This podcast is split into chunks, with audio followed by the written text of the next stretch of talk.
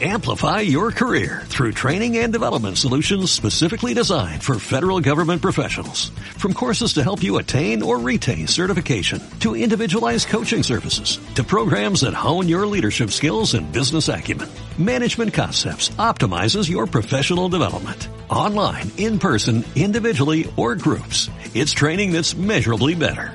Learn more at managementconcepts.com. That's managementconcepts.com. Hola, José Antonio. Eh, hoy vamos a cerrar, ¿no? Ya el capítulo de los cangrejos, porque todavía tenemos que comentar alguna cosa más acerca de estas especies. Sí, nada, muy rápido. Nos queda nada más que diferenciar, mm, dar unas pautas para diferenciar las tres especies que hay en, en, la, en Castilla y León, porque en la provincia de Valladolid ya dijimos que solamente había dos, y nada, y ya entramos con otra cosa. Así que nada, pues, pues cuéntanos si quieres, pues mira, nada, en Castilla y León eh, ya habíamos comentado que ahora mismo hay tres especies, el cangrejo rojo, el, el, americano, el señal y el cangrejo de patas blancas, que es el autóctono. Vale, entonces en Valladolid el autóctono no le tenemos porque desapareció ya hace muchos años y nos queda rojo y señal. Entonces para diferenciarlos así, unas pautas muy rápidas. Si les miramos por arriba en lo que sería esto que hemos llamado el cefalotoras, la parte eh, de cabeza y toras que van juntas, ¿vale? Lo que se chupa, lo que comúnmente se llama cabeza, en realidad son dos, son dos partes juntas, ¿vale? Entonces, en el cangrejo rojo eh, tiene un como una sutura nada más eh, ahí arriba una parte que son como dos surcos vale pues en el cangrejo rojo están muy juntos y parece que es uno solo no en el medio luego en el cangrejo señal y en el cangrejo eh, autóctono tiene dos surcos más separados en el, en el autóctono, ¿vale? Y luego, eh, el cangrejo rojo en las pinzas tiene eh, muchas protuberancias, ¿vale? Es como muy rugoso y tiene pues algunas espinas también en la pinza. Es más delgadito en, en la parte que se come, eh, más, más estrecho, lo que sería el abdomen, ¿vale? Y luego el cangrejo señal y el cangrejo autóctono, que son, son más anchos en, del abdomen, ¿vale? Pues el cangrejo señal tiene justo en donde, en la articulación de la pinza, ¿vale? Si con lo que ellos nos cogen, bueno, pues es ahí hay una articulación, pues justo en la articulación tiene una mancha blanca, por eso se llama cangrejo señal. Y el cangrejo autóctono, pues no tiene esa mancha blanca justo en la articulación, sino que toda la parte de abajo de la pinza eh, la tiene más clarita, entonces se llama más clarita entre crema y blanco, ¿eh? por eso se llama cangrejo de patas blancas. Y bueno, así con estas pautas, así a, ya una cosa muy rápida les podemos diferenciar. Y nada, pues. ¿Y qué más nos querías comentar? Pues eh, ya, como ya hemos comentado otras veces, ya hemos hablado de, casi todo lo que hay en, en la Casa del Río. Eh, o por especies o por grupos, ¿vale? Entonces hoy pues había pensado en, comentar un poco entre este programa y el que viene a lo mejor, eh, pues un poco lo que hacemos para para adaptar a los animales, es decir, cómo, cómo se, se gestionan las nuevas incorporaciones. ¿vale? Porque en la Casa del Río eh, no, compramos peces, ¿no? O sea, no, no vamos a una tienda y una tienda de acuarios y compramos peces que vienen y que de, de, donde sea, del Nilo, del Amazonas, de donde sea, que los tienen ahí. Nosotros los capturamos directamente en, en el medio natural porque son especies eh, locales que no, no, están, no se puede comerciar con ellas, por una parte, necesitamos permisos para poder capturarlas, entonces el proceso es integral, ¿no? por decirlo de alguna manera aquí. el proceso es desde que las cogemos en el medio natural hasta que se ponen de cara al público. Eso no es inmediato, es decir, no, no se coge un animal, un pez, vamos a poner del río, y ese mismo día le podemos poner en los acuarios que están de cara al público eh, hay que hay que gestionarlos vale hay que hacerles un periodo de adaptación de cuarentena y entonces lo, lo voy contando pues por, por grupos si te parece Vale. Vale, porque es distinto en cómo lo hacemos con los peces, cómo lo hacemos con los anfibios, con los reptiles o con otros. Vale. Los más complicados eh, son peces y anfibios, ¿vale? Los peces, y esto también vale para la gente que tiene acuarios en casa, aunque sean especies tropicales, eh, hay que hacerles un periodo de cuarentena, ¿vale? Tienen que pasar una cuarentena. ¿Por qué?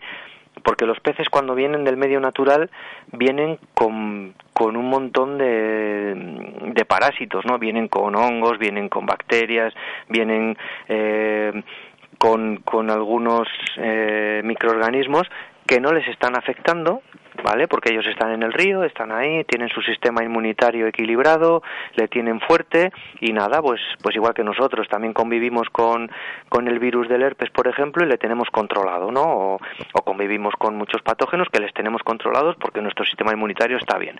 Entonces, a los peces les pasa igual. ¿Qué ocurre cuando traemos un pez de, del río? Pues primero, que ha sufrido estrés.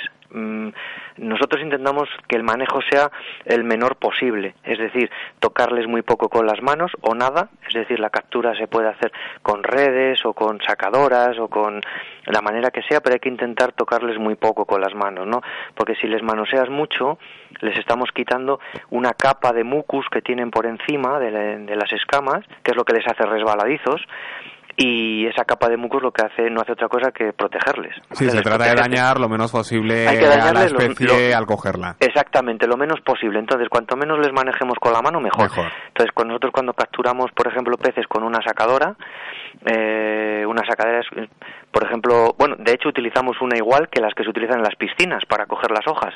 ¿vale? Con un mango largo y es una red que está en un, en un soporte circular y con eso las, las capturamos pues esos peces no se tocan nada prácticamente nada prácticamente o nada del todo porque según les coges con la sacadora se vuelcan a un a un recipiente que suele ser una nevera como las neveras que conocemos del camping vale de llevar al campo y entonces se vuelca sin tocar para nada el pez. Y lo y cuando les tenemos ya aquí lo mismo se vuelcan de de la nevera o del recipiente en donde les tengamos a los acuarios de mantenimiento de, de cuarentena directamente sin tocar para nada el, el pez.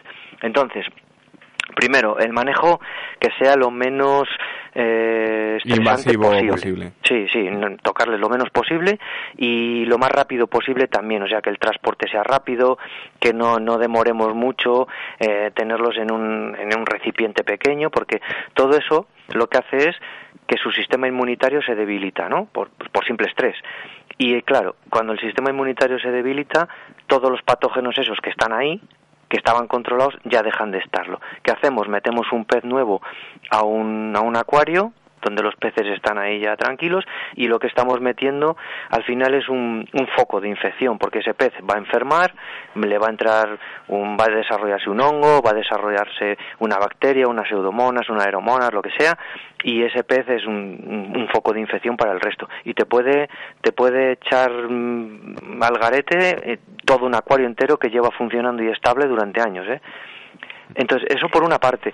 Luego, dependiendo del río que le traigamos, o incluso del tramo de río que le traigamos, puede que ese pez esté adaptado a soportar determinados patógenos que en otro tramo del río o en otro río no lo está.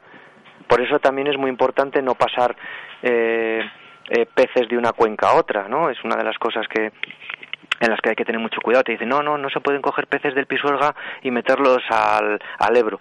No solo por lo que hablamos en su día de que puede convertirse en una especie invasora, sino también porque podemos estar transmitiendo, traspasando enfermedades de una cuenca a otra. Es decir, una enfermedad a la que los peces del pisuerga están adaptados se la metemos a los peces del Ebro, del Guadalquivir, del Guadiana, me da igual, del Cega, del... Eh, y de otro río y es posible que no, que no Claro, que no estén adaptados y te, a mí me pasó, esto es un caso real, con peces de la misma, de la, de la misma, del mismo río, del Pisuerga, y de tramos no muy alejados. O sea, yo tenía peces eh, capturados aquí en, en el entorno de Valladolid, metí dos peces del, de cabezón de Pisuerga y, y me enfermaron la mitad más o menos o el 60% de, de los peces del acuario, siendo del mismo río, ¿eh? Y habiéndoles pasado la cuarentena, o sea, la cuarentena suelen ser, bueno, mm, cuarentena suena a 40, ¿no? No tiene por qué ser 40 días. Sí, bueno, un, periodo, de tiempo de prueba, Es un periodo de tiempo, claro, en el que el pez, eh, este nuevo que has traído, pues se adapta a estar en un entorno eh, cerrado, a una nueva alimentación, se tiene que tranquilizar, ¿vale? Entonces eso, dependiendo de la especie, pues puede ser eh, más o menos tiempo, ¿no? Hay peces que en 10 días les puedes meter ya eh, acuario permanente al, definitivo o, o, especies que las tienes que tener pues un mes, mes y pico, dos meses, ¿vale? Siempre en los primeros días les suele entrar punto blanco, ¿vale? Es una enfermedad que produce un ciliado, un microorganismo, eh, eh, que, que, los que tienen acuarios mm, en casa lo conocen bien porque es una enfermedad muy mm, del, yo creo que es la más la más común no de las que aparecen en los peces de, de acuariofilia. El punto blanco él salen unos puntitos blancos en, en todo el todo el pez sobre todo en las aletas pero ya cuando la infección es muy muy grave por todo el cuerpo. Y no es grave no es una enfermedad mm, grave que cause grandes mortalidades si la controlamos. Si no la controlamos, sí que te puede, te puede matar peces. Entonces, bueno, una vez que han pasado el punto blanco, eh, les puedes mantener, ya ves que se tranquilizan, que comen, que empiezan a comer lo que tú les echas y ya, pues se pasan al definitivo. Eso con los peces. Con los anfibios, pues parecido. Tienen también un periodo de adaptación son más delicados eh, que los peces en general, eh, en líneas generales. Eh, les tenemos en, en, terrarios de adaptación que, que, están, no están de cara al público, están en, en un laboratorio que tenemos anexo. Y, y claro, los anfibios tienen un problema, es que cuando los metes a, a los terrarios se te esconden. Se esconden, se ocultan, se meten detrás de un tronco, detrás del decorado, en algún hueco que quede y, y claro, no les puedes alimentar. Entonces eso es un problema. Entonces los, los solemos poner en acuarios, en terrarios que no, que no tengan muchos, muchos sitios donde esconderse. Sí que les ponemos un par de troncos o alguna corteza o algo porque ellos se sienten más seguros protegidos y hay que dejarles. Eso es paciencia, ¿no? Es dejarles y bueno, cuando han pasado una semana o así, empezarles a poner alimento, a ver si lo ya empiezan a fijarse en él, empiezan a admitirlo y paciencia, hasta que ellos ya mm, ves que pasan más tiempo fuera que dentro del refugio. Una vez que, que los has, ya, ya comen con, con normalidad y, y bueno, ves que ya está más tranquilo, ya les puedes pasar a los terrarios definitivos. En, anfibios depende muchísimo más de la especie que en peces. Por ejemplo, em, los sapos corredores en un par de semanas pueden estar comiendo tranquilamente la comida que les damos, que tiene que ser comida viva, eso hay que especificarlo. A los anfibios hay que darle cosas que se muevan, ¿vale? Porque si no, eh, no fijan la atención en, en, lo que les pongamos. Tiene que moverse, es un estímulo. Sí, sí. ellos tienen dos estímulos para comer básicos, ¿no? El primero, el movimiento. Cuando la presa se mueve, fijan la atención. Y una vez que lo tienen en la boca, cuando les toca el paladar, el, entra otro estímulo que es el de tragar, automáticamente. Entonces, eso lo utilizamos para ejemplares que son muy reacios a comer, que, que rechazan mucho la comida, pues se lo metemos en la boca directamente. ¿no? El gusano que tendría que capturar el, animal, lo que hacemos es con mucho cuidado y con una técnica eh, pues ya eh, establecida, les abrimos la boca, les metemos el gusano y una vez que les toca el paladar ya tragan, es decir, no lo escupen.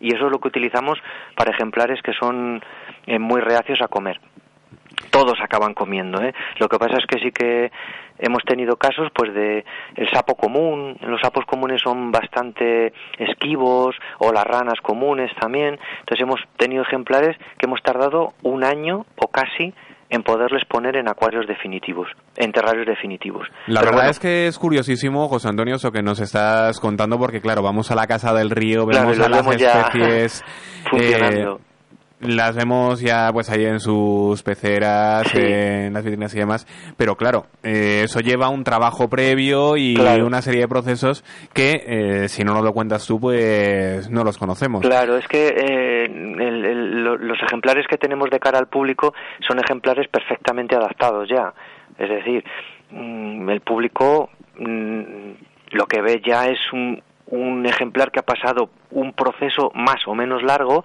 con mucho cuidado siempre.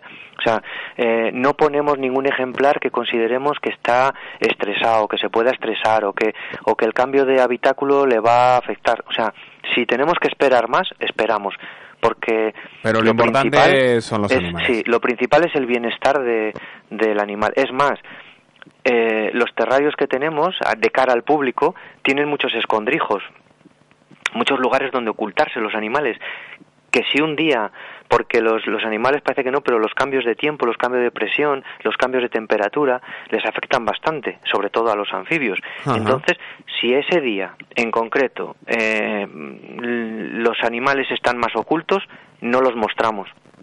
Mm, hay visitantes que, que puede que vengan un día y vean 10 ejemplares y vengan otro día y vean 5 los otros cinco están ocultos. Y están ocultos porque ellos quieren, porque necesitan estar ocultos eh, ese día, porque porque su su ánimo ha cambiado o necesitan por un cambio de humedad en el ambiente o lo que sea, necesitan estar más ocultos y no los sacamos, o sea, no no no les forzamos a que salgan.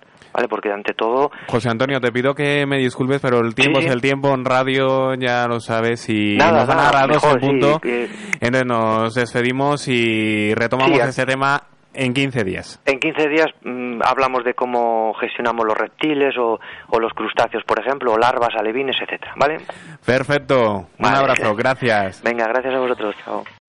Amplify your career through training and development solutions specifically designed for federal government professionals. From courses to help you attain or retain certification, to individualized coaching services, to programs that hone your leadership skills and business acumen, Management Concepts optimizes your professional development. Online, in person, individually, or groups, it's training that's measurably better. Learn more at managementconcepts.com. That's managementconcepts.com.